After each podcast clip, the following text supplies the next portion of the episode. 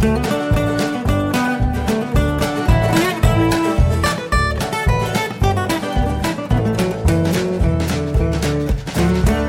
und herzlich willkommen zu Jörn Schars feinem Podcast Episode 291. Ich bin Jörn Schaar und ihr seid es nicht. Wie so häufig in diesen Tagen, das Corona-Update ist ähm, ganz kurz nur, ähm, also inzwischen, möglicherweise habt ihr es ja auch mitbekommen, gibt es in Husum in der gesamten Innenstadt eine Maskenpflicht, also rund um den Marktplatz. Rund um den Marktplatz, die gesamte Fußgängerzone und den Hafenbereich darf man nun noch mit Maske betreten, auch am Bahnhof ähm, gilt jetzt Maskenpflicht. Ehrlich gesagt nervt das ein bisschen. Wollen wir ganz ehrlich sein, äh, draußen rumzulaufen mit Maske ist halt immer so die Frage, finde ich, äh, in einer Hafenstadt an der Nordsee, wo halt immer Wind ist. Aber hey, es ist wie es ist, wir müssen es machen. Die meisten halten sich auch dran, also ganz wenige, die ich sehe, tragen keine Maske. Und man merkt einfach, und das mag am Beherbergungsverbot liegen, das jetzt im November 2020 gilt in Schleswig-Holstein. Vielleicht ist auch einfach ähm, die Saison entsprechend, nee, kann nicht sein. die Gastronomen und die Hoteliers haben eigentlich gesagt, dass sie Buchungen bis in den November, Dezember rein haben. Die mussten jetzt alle wegbleiben. Urlauber dürfen hier gerade nicht hin. Und das merkt man einfach in der Stadt. Es ist viel einfacher, Abstände einzuhalten. Insofern dann wieder ganz gut mit der Maskenpflicht. Aber andererseits, äh, also ich kann von mir sagen, ich führe hier jetzt ein, ein Kontakttagebuch, wo ich mir buchstäblich jeden Kontakt aufschreibe, selbst die kurzen, selbst die mit Maske, auch aufschreibe, wo hole ich vielleicht Essen ab oder wo, wo kaufen wir ein und sowas. Und ich habe für mich, kann ich sagen, selten mehr als fünf Kontakte, also fünf Einträge in diesem, in diesem Kontakttagebuch. Das sind äh, ganz außergewöhnliche Tage, äh, wo es mal mehr als fünf sind. Insofern läuft das eigentlich bei uns. Wir haben jetzt auch gesagt, wir wollen noch weiter reduzieren und wollen auch mal versuchen, irgendwie mal zwei Wochen nicht in den Supermarkt zu müssen. Und da trägt zu bei der Waffelstick Maker. haben wir bei unserem letzten großen Einkauf gesehen. Ähm, letztlich ein Waffeleisen, das äh, keine, keine Waffeln macht, sondern nur so Waffelsticks, also im Prinzip den Rand von der Waffel, den manche als das Spannende empfinden und andere wiederum als unattraktiv. Aber äh, du hast halt wirklich dann so einen, so einen ungefähr fingerdicken Stick, der na, so 10, 12, manchmal 15 Zentimeter lang wird, je nachdem, wie es ausfällt. Und das äh, ja, sind einfach so zum Wegsnacken kleine Mini-Waffeln sozusagen in Stäbchenform. Die sind leider nicht ganz so knusprig, die sind immer noch äh, relativ, äh, also was das ist, was heißt leider, ne? Das ist super, ähm, dass die halt so eine waffelige Konsistenz haben. Wir haben gedacht, man könnte dann einfach, wenn man die in so eine Tasse tut, unten ein bisschen Marmelade rein, so zum Dippen. Das funktioniert aber nicht, weil die einfach zu weich sind dafür. Da müssen wir uns also noch was anderes einfallen lassen. Aber Waffelstick Maker, ähm, das ist der heiße Scheiß und das, ich, ich finde es großartig. Dann gibt's ein, ein Update zu äh, Rastplatz Lottorf, äh, die unendliche Geschichte. Äh, ich war mal wieder da, weil ich wieder mal in Kiel äh, zu arbeiten hatte und auf dem Heimweg dachte, eigentlich ist jetzt lange genug her, dass die Autobahnmeisterei Schleswig äh, mit der Reparatur beauftragt wurde. Jetzt fährst du hin und testest den Scheiß. Und was soll ich sagen? Stellt euch hier bitte einen Tusch vor. Es hat funktioniert. Die Klotür ist repariert, sie ähm, geht nicht von alleine wieder auf, sondern die bleibt verschlossen, bis dass sie ganz am Ende von innen geöffnet wird. Fantastisch. Ich bin sehr zufrieden mit mir, mit der Welt und mit der Autobahnmeisterei Schleswig. Grüße gehen raus. Ganz toll. Die andere Sensation ist ja, also ich sitze ja äh, seit, ja, also spätestens April würde sagen, oder vielleicht Mai durchgängig im Homeoffice. Also ich habe ähm, zwischendurch immer mal wieder einzelne Tage gehabt, wo ich im Büro war, äh, zu Anfang der Pandemie. Und dann habe ich aber relativ schnell gemerkt, dass es für mich viel, viel besser funktioniert, zu Hause zu sein. Ich bin also wirklich nur noch ganz, ganz selten im Studio in Heide, vielleicht einmal im Monat, wenn es irgendwie die Situation erfordert der, das ist dann der, der Nachteil. Also wir haben äh, jetzt seit gefühlt einem Jahr würde ich sagen, ungefähr, sammeln wir immer, äh, wenn KollegInnen Geburtstag haben.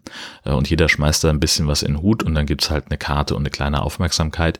Und äh, jetzt hat mich also dann mit fünfwöchiger Verspätung also aber also weil ich halt nicht im Studio war in dieser Zeit, äh, haben sie halt entschieden, dann bringen wir es ihm halt vorbei und haben also quasi per Kurier mein Geburtstagsgeschenk mitgebracht und was soll ich euch sagen, es ist ein Plüschdöner. Das ist so fantastisch. Eine, eine Kinderspielzeugfirma, Bomfino heißt die. Und da kriegst du halt so, so einen kleinen, ähm, so, so eine Dönertasche, ich sag mal Konsistenz ungefähr so, so wie ein, wie ein dickerer Waschlappen. Und da drin aus Filz kleine Fleischstückchen, Salatblätter, zwei Zwiebelringe, Tomatenscheiben und drei Jalapenos gefilzt und dann zum selber belegen. Kann man so Döner spielen. Und das der, der das Brötchen dieser Waschlappen der hat dann noch irgendwo so einen kleinen Magneten eingearbeitet dass der auch wirklich wirklich zubleibt. Habe mich da wirklich wahnsinnig drüber gefreut weil es einfach ein super Geschenk ist. Und so so wunderbar quatschig fand ich einfach großartig. Sie haben auch noch einen Gutschein beigelegt für äh, den Dönerladen in Heide äh, wo ich regelmäßig äh, hingegangen bin als ich noch mehr in der Stadt war der liegt jetzt auch hier schon mal bereit, ist im Tagesrucksack. Wenn ich in Heide bin, dann wird er eingelöst. Ich freue mich sehr. Ebenso äh, gefreut habe ich mich äh, über den Verlauf meines ähm, Podcasting für Einsteigerkurses. Da gefragt worden vom offenen Kanal in Heide, ob ich äh, da nicht äh, was erzählen kann übers Podcasting.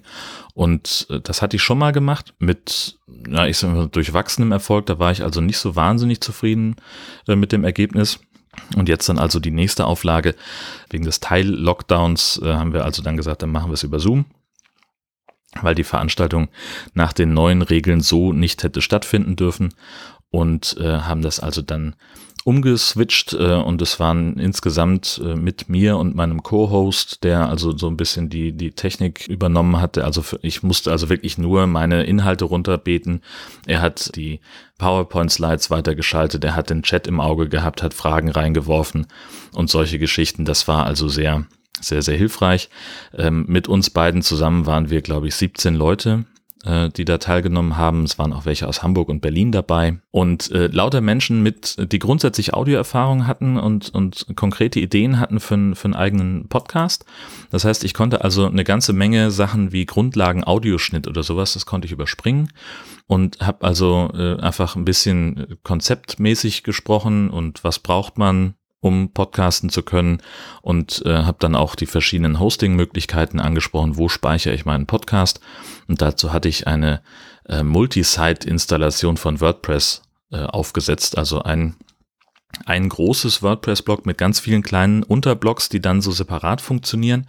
Und das war super, weil dann alle an ihrem eigenen Rechner diese, die, die Übungsaufgabe mit durchführen konnten, nach Anleitung sozusagen.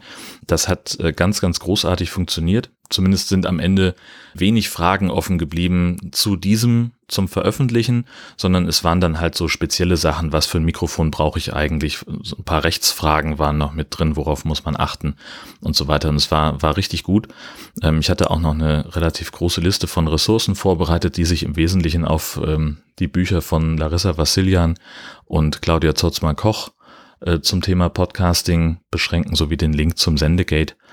Ja, ich war, also wir waren nach dreieinhalb Stunden durch, inklusive einer kleinen Raucherpause zwischendurch. Und ich war, ich war total begeistert, äh, mit was für konkreten Ideen und was für einem breiten Ideenspektrum die Leute auch mit dabei waren, wie gut die auch äh, mitgearbeitet haben und sich beteiligt haben, das hat einfach ähm, super funktioniert. Und ich bin sehr, sehr gespannt. In etwa zwei Wochen, am 28. November, findet ein fortgeschrittenen Seminar statt, auch wieder über Zoom und da ist die Anmeldung noch offen. Das kann man, da kann man sich noch bis kurz vorher anmelden. Tu das mal in die Show Notes, der Link, vielleicht ist da ja von euch jemand dabei der mehr wissen möchte und konkrete Fragen hat. Ja, abends kam noch Christoph vorbei vom ESC-Schnack. Der hatte ähm, sich überlegt, mal nach Westerhever zu fahren, ein paar Fotos zu machen vom Sonnenuntergang am Leuchtturm. Und da haben wir hier dann noch, weiß ich nicht, Stunde oder so im Garten gesessen, bis es uns allen zu kalt war. Das war ein perfekter Abschluss für den Tag eigentlich. Das fand ich richtig super. Dann versuchen wir es nochmal mit 1000 Fragen. Wir wissen ja schon, ähm, es gibt eine Liste mit 1000 Fragen an dich selbst, mit denen man sich selber besser kennenlernen soll. Auch wenn ich da nicht die Zielgruppe für bin, beziehungsweise auch wenn die Fragen manchmal ein bisschen pseudophilosophisch sind und deswegen schwer zu beantworten, versuche ich mein Bestes und wir starten mit der 38. Wenn du dich selbstständig machen würdest, mit welcher Tätigkeit? Ja, Selbstständigkeit habe ich schon mal versucht. Da ging es auch irgendwie um Audio. Das war von, von mittelmäßigem Erfolg gekrönt. Ähm, würde ich es jetzt nochmal machen, dann wäre es, also äh, dummerweise ist Audio das Einzige, was ich kann. Und es böte sich ja dann gewissermaßen an, da irgendwie was mit Podcasting zu machen. Aber das habe ich schon mal an anderer Stelle äh, hier formuliert. Ich würde das nicht machen Geld verdienen mit Podcasten oder Podcasten zu meinem Beruf zu machen, weil es ja dann nicht mehr mein Hobby wäre, sondern mein Beruf. Dann entsteht da viel mehr Druck, äh, Inhalte zu präsentieren oder zu produzieren, zu veröffentlichen, ähm, selbst wenn ich mal keine Lust dazu habe. Und vor allen Dingen, wenn ich wirtschaftlich davon abhänge, dann äh, würde ich wahrscheinlich viel weniger Zeit mit Podcasting verbringen und viel, viel mehr Zeit mit Akquise. Und da hätte ich alleine schon keine Lust zu. Also klar könnte ich mich wahrscheinlich irgendwie bei einem der zahlreichen Labels als Redakteur oder Producer einbringen und, und könnte da wahrscheinlich irgendwie noch ein paar Mark verdienen, aber ganz ehrlich, muss ich ja nicht. Also, äh, also, ne, das war ja, die Frage war ja im Konjunktiv gestellt, das ist ja alles in Ordnung. Aber das, das wäre jedenfalls nicht mein Thema. Nur wie gesagt, ich wüsste halt nicht, was ich sonst machen sollte, ich kann halt sonst nichts. Schon doof. 160. Hast du heute schon einmal nach den Wolken am Himmel geschaut? Ja, denn ich war schon mit dem Hund draußen. Also ist, ich gehe jetzt nicht explizit nach draußen und äh, setze mich hin und gucke in den Himmel. Das nun nicht, aber wenn ich sowieso draußen bin, dann habe ich in der Regel eine Menge Zeit, denn äh, Frau Hund ist nicht mehr besonders schnell unterwegs und wir kommen selten weiter als drei Meter am Stück, ohne dass sie stehen bleiben muss, um irgendwas zu erschnüffeln. Wobei ich noch nicht sicher bin, ob das wirklich so interessant riecht oder ob sie einfach eine Pause machen möchte. Keine Ahnung. Und in der Zeit stehe ich dann da und, und kann so rumgucken. Und wenn man durch einen Straßenzug geht, den man schon kennt, und in Abständen von drei Metern stehen bleibt, dann ist rechts und links langsam uninteressant. Also habe ich dann, gucke ich dann auch gerne nach oben und im Augenblick, also heute kann ich äh, berichten, es war äh, fast wolkenlos, der Himmel. Äh, wir hatten nur so einen leichten Frühnebel, das war tatsächlich ganz hübsch, wo die Sonne so durch die Häuser schien und dann sich so im Morgennebel äh, strahlenmäßig, ihr wisst schon, so poetisch bin ich dann doch nicht heute Morgen. Sehr viel im vorderen Bereich der Liste 164. Tanzt du manchmal vor dem Spiegel? Lasst es mich so formulieren. Nein. 817. Würdest du gerne in einem anderen Land leben? In diesen Tagen möchte ich das ehrlich gesagt nicht, weil ich finde, dass wir, ähm, also dass wir, dass, dass Deutschland mit seinen äh, Corona-Maßnahmen äh, richtig gut davor war und ähm, wir noch mit einem blauen Auge davongekommen sind in Deutschland. Und insofern, wenn ich so die europäischen Nachbarländer angucke, eher nicht so. Also nö. Ich habe mal eine Zeit lang, äh, hatte ich wirklich den Traum, in die USA auszuwandern. Das ist aber schon über 25 Jahre her. Und damals waren da auch noch nicht so viele Faschisten, zumindest nicht gefühlt. Insofern, äh, also das scheidet eigentlich auch schon seit Jahren aus.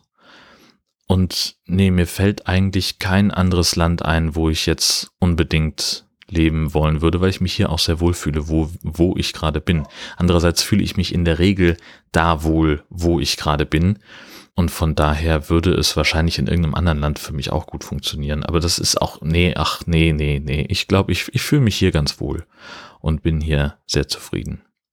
Wer sich nicht so wohl fühlt in seinem Land, sind die vielen tausend Menschen, die vor Hunger und Armut flüchten und an Europas Außengrenze ertrinken oder in jämmerlichen Zuständen hausen. Und dass sie das tun, ist mit ein Verdienst von Horst Seehofer.